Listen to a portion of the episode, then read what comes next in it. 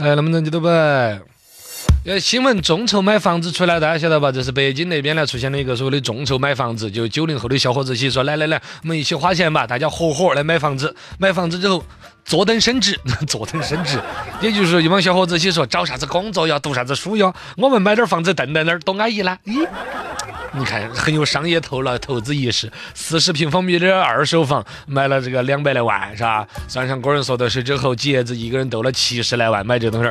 就跟你你说投资个火锅，那个时候我们投资一个什么洗车场，哎呀，投资套二手房，嗨。说不清楚吧，小伙子这个东西儿，最终投资的决策和成果，若干年之后看他们实际的收益来说吧。现在就有一种怪现象，就是房产交易中心里头呢，有一波人是吧，卖掉了房子，准备要到股市里头去抄底，是吧？另外一拨人呢，刚刚从股市里头套了现，准备要炒房哈。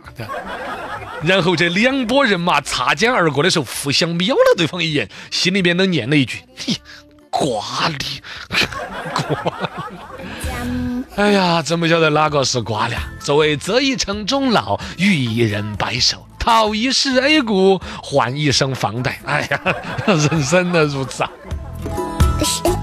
我们说，功夫车祸，哇，这个了不得！浙江镇江那边就发生了一起这个车祸，很诡异，交通事故吧？嘎，这儿车子过来，这儿小伙子过去了，砰一撞，嗨，小伙子来个空中转体，三百六十度。平稳落地，身上并无大碍，反而一看汽车，哇，汽车脑壳都撞淤了，汽车受损了，嗨呀！这东西出来之后的时候，哟，小伙子这个功夫相当了不得呀！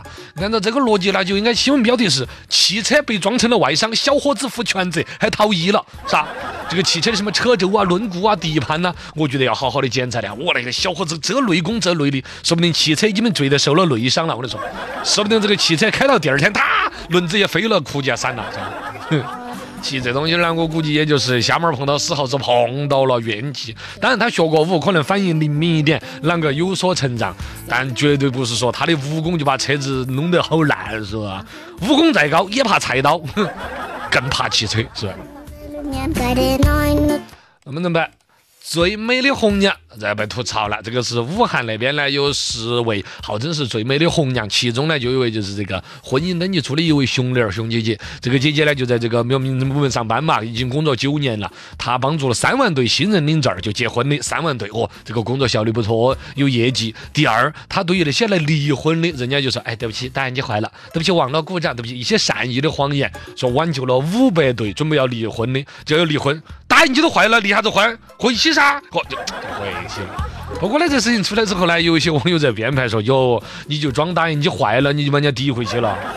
那么我们看到有一个超市的收银员，他的名字叫钱培光，最近他也获得了成为最美的收银员的奖励，因为他从业五年来，他以收银机坏了呀，对不起，没有热敏纸了，对不起，我们没有散钱，只能给你一个棒球糖啊 之类的方法。暂缓了三千多名消费者消费的冲动和欲望，挽救财产达到五百多万。哎呀，总之人家呢只是想说把那种一时冲动非要来离婚的那些两口子嘛，能够让他们冷静一下，是吧？第二天来你不可能又碰到打印机坏了呀。第二天来的时候，对不起，热敏纸没了。总之，嘎，哎呀，人家也是尽量的希望能够成全这些婚姻吧。能不能摆？有人捡到文物被奖励了，就是湖南那边有个叫宁乡村的一个村民吧，反正挖沟沟挖挖挖，诶，挖出来了两件文物，这好东西啊，这这上交国家呀，是吧？这都是看了《盗墓笔记》拍成了网络电视剧之后受到了感召，他挖到文物第一时间应该要交给国家，我要跟李易峰一样的，最终交给文物部门之后获得了四百块钱的奖励。这个新闻出来之后，很多人的第一反应是，呀。咋是四百块钱呢？一直说的是五百加证书的嘛，怎么现在变四百了？是吧？还有一百呢，少给你一百，怕再给你一百你骄傲，你骄傲。哎呀，你要说说好的这个五百变成了四百，是不是那一百块就就是那儿奖状的工本费都扣掉了？哎，其实呢，这个奖励这个东西呢，你说多卡捡到一个文物，奖励你五十万、一百万怎么样？好不好？哦，好。那样子会不会变相的鼓励老百姓到处去挖坟，到处去挖，就不用弄在我们股东市场去交给国家五十万，那肯定是一种破坏，是吧？二一个呢，最关键的是这个钱从哪儿出来？你说这个宝贝值五百万，值一千万，那个是指的后头有什么大老板啦、银行家把它买下的价格。现在只从土里头挖出来，我哪儿去找这五十万奖励你？哪个国家部门、哪个文物部门有这个专项的资金来设置嘛？是不是啊？把证书收藏好，叔叔。哎呀，那么的。反家暴法这两天大家讨论比较多，实施之后呢，说上海那边就有个男的先去投诉了，我被家暴了，真没想到，反家暴法出来之后的第一个家暴的受害者居然是个男的。我操，那啊，那上海的男的都是不想弄，都是这样。反正这是这个这男的绑板也遭打伤了，他提出要离婚，嘎。上海这边呢，这个家暴投诉中心方面那种出来了个数据，就说这种施暴的就两口子打锤呀这种情况，哪个打哪个呢？哎，最多的是大学本科以上的，哦。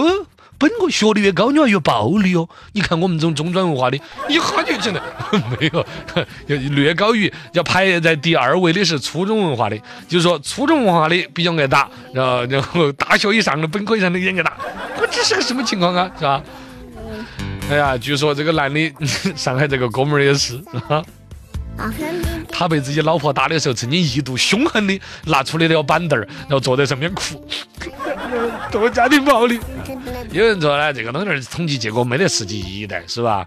你说这儿好像大学本科以上的打得多，那就就证明大学本科就暴力吗？那典型的是证明大学本科以上学历比较高的人，他有这种法律意识，要来报警呐，要来跟你这个什么反家庭暴力中心来说，是不是嘛？